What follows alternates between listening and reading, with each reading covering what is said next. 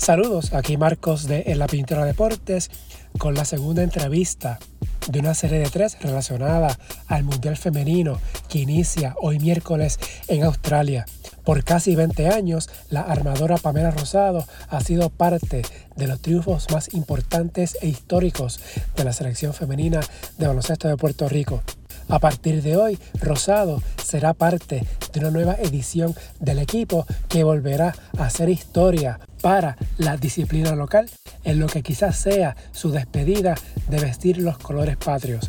La Copa del Mundo FIBA, que inicia el 22 de septiembre en Australia, 21 de septiembre en Puerto Rico, pudiera ser la última competencia en la que Rosado luzca el uniforme boricua selección a la que viene representando desde nivel juvenil y con mucho éxito a nivel adulto.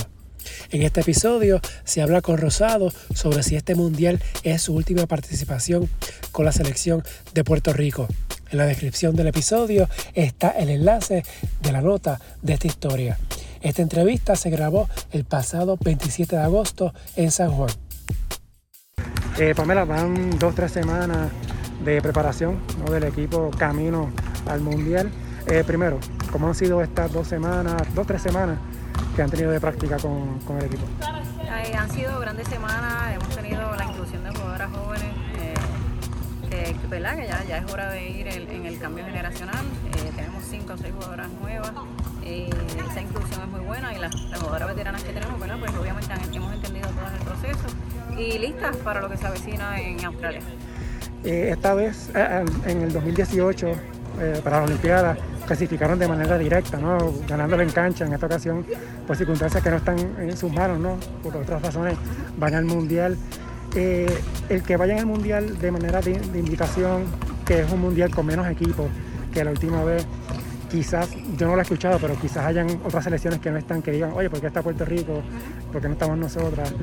Eh, le pone presión al equipo de demostrarle a FIBA, al resto del mundo, de que sí eh, merecen esta oportunidad de estar nuevamente en el Mundial. Sí, definitivamente. Cabe recalcar que clasificamos en el 2018 porque habían 16 espacios. Esta vez bajaron a 12, si no ya hubiéramos clasificado directo como otra vez. Eh, nada, no hay presión, nosotros vamos a salir a jugar, ¿verdad? Como, todos los años, como todos los torneos. Sabemos que tenemos las manos llenas, son equipos sumamente talentosos, sumamente impresionantes como los Estados Unidos pero vamos a ir a trabajar todos los días entendiendo en el nivel que estamos y en el proceso de desarrollo que estamos. Puerto Rico no se veía en el mapa por mucho tiempo, yo creo que estar en un segundo mundial en esas mejores 12 equipos del mundo es un paso agigantado, así que seguimos manteniendo el nivel y, más acercando la brecha para estar más cerca de ellos. Cuando fueron al mundial eh, del 18, luego a la, Olimpiada, estaba la sensación de la primera vez en un mundial, la primera vez en una Olimpiada, y quizás eh, los resultados no eran tan importantes. Ahora que están de vuelta a un escenario importante y ya también estuvieron en un par de clasificatorios que ya se han, que han tenido roces con selecciones de, mayor nivel, vuelven otra vez, mencionaste de Estados Unidos que está en su mismo grupo. Eh, no han podido ganar ¿verdad? en estos clasificatorios, excepto el juego con Brasil. ¿Cuál es la meta? Como jugadora sería buscar esa primera victoria, tratar de, conseguir, de demostrarle al mundo de que Puerto Rico sí puede irse de tú a tú y ganar en ese nivel. Sin duda, eh, la meta inicial es ganar un partido, eh, luego ir a la segunda ronda. Eh, yo creo que eso sería unas metas reales. Te puedo decir que vamos a llegar el campeona, ¿verdad? porque no, no sería real, pero sí poder ganar un partido y mejorar la ejecutoria del 2018, que no fue una mala ejecutoria, ¿verdad? a juegos muy buenos con España, muy, muy buenos con Japón eh, este año no va a ser la diferencia, tenemos jugadoras muy talentosas que, han entendido su rol. Obviamente vamos poco a poco, nos falta Jennifer O'Neill, Arela Guirante y Sally Quiñones que se integren a, las prácticas y nos vamos a ver muchísimo más. Eh, esa combinación, Arela que debutó hace poco, Jennifer que lleva tiempo, obviamente tú llevas tiempo también, el caso de Maya que ahora se integra como nativizada en la selección. ¿Qué te parece esa, combinación? Mira, una, una, combinación impresionante. Sabemos que Jennifer, eh, sabemos que mete mucho balón, eh, Arela igualmente tiene muchos puntos en las manos. Tenemos a Maya, que es una jugadora demasiado versátil, pone la bola en el piso, es una jugadora bien parecida a lo que es Jasmine. Sí es una baja para nosotros no tener a Jasmine, ¿verdad? Por, lesión. Eh, todavía esperando que, se pueda incorporar, pero, pero Maya es una buena adquisición. Taira, como siempre, haciendo su trabajo. sin duda, es un buen núcleo y con grandes expectativas. Sabemos eh, que hemos hablado anteriormente, ¿verdad? Ha estado en momentos grandes de las selecciones en Puerto Rico, desde la juvenil aquel mundial, la, medalla en el, el, Americop Mundial, Olimpiada, ahora otro mundial otra vez. Me dice un pajarito por ahí de que quizás esto sea ya el último torneo de Pamela. ¿Es verdad o lo estás pensando todavía? Mira, lo estoy analizando. Eh, yo me siento saludable, me siento bien físicamente, me siento bien jugando, ¿verdad?